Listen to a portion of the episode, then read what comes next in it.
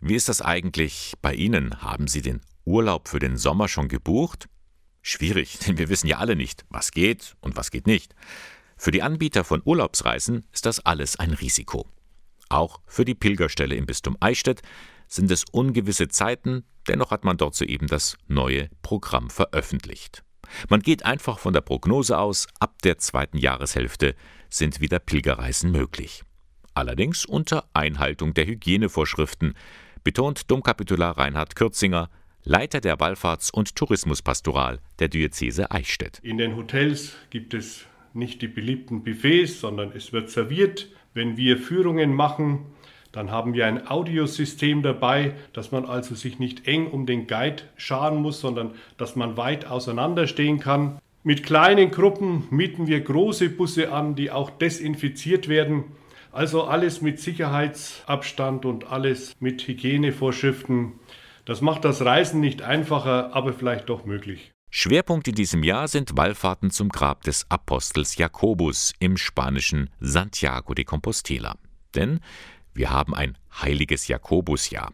Das findet immer dann statt, wenn der Tag des Apostels Jakobus, also der 25. Juli, auf einen Sonntag fällt. Die Pilgerzahlen sind in den Keller gegangen.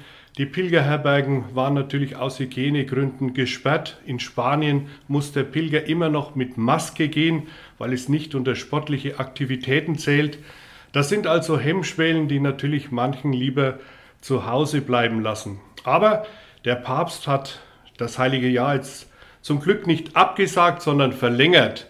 Also man kann auch nächstes Jahr noch sozusagen an den Gnadengaben des heiligen Jahres in Santiago teilhaben. Wem der Weg nach Spanien zu weit ist, der kann auch vor der eigenen Haustür aus pilgern.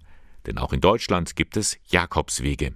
Im Mai und im September geht es da zum Beispiel für einige Tage von Nürnberg nach Eichstätt. Diese Pilgerwege, die sozusagen an der eigenen Haustür beginnen, die sind schon auch überliefert und die sind auch begangen von den mittelalterlichen Pilgern. Da gibt es Anknüpfungspunkte, Jakobuskirchen oder es gibt Wegkapellen. Auch die Tradition des Samstagspilgerns wird wieder fortgesetzt. Man hat sich also gut vorbereitet auf die neue Saison. Hoffentlich ist diese Form des alternativen Wanderns bald wieder möglich. Aber Reinhard Kürzinger ist optimistisch. Er vermutet sogar, das Pilgern könnte zu den großen Gewinnern der Corona-Krise zählen. Weil die Menschen natürlich wieder hinaus möchten, reisen möchten, aber sie möchten auch etwas Sinnhaftes erleben. Man wird vielleicht auch wieder bewusster so eine Reise antreten. Also billig ist vermutlich vorbei. Es geht auch um Nachhaltigkeit und es geht um meine Gesundheit, es geht um meine Naturerfahrung und ja, ich bin eingebettet in eine Gruppe, das gibt mir auch eine gewisse Sicherheit. Also die Pauschalreisen sind plötzlich wieder im Trend und da sind wir natürlich einer der Anbieter. Sagt der Leiter der Wallfahrts- und Tourismuspastoral der Diözese Eichstätt. Informationen dazu, Beratung und Anmeldung gibt es bei der Diözesan Pilgerstelle in Eichstätt. Hier ist die Rufnummer 50690.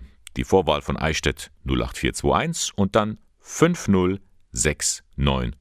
Sie können auch ins Internet reinschauen unter pilgerstelle-eichstätt.de.